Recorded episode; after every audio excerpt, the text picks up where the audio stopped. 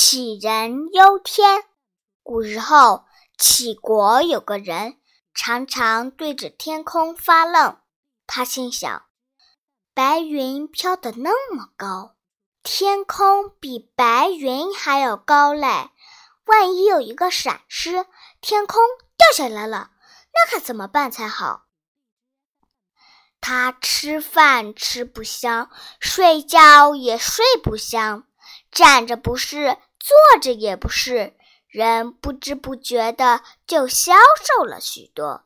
他的朋友知道了这件事，赶忙诚恳地开导他：天空只不过是一团积聚的气体罢了，不用担心它会掉下来。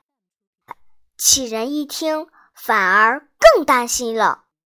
那太阳、月亮和星星。可不是要掉下来吗？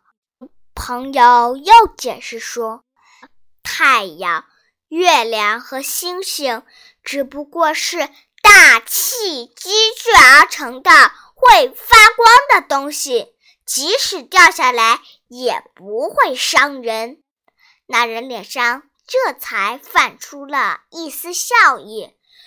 不过，他很快又被另一个问题给缠住了。如果大地要是陷下去了，那可如何是好？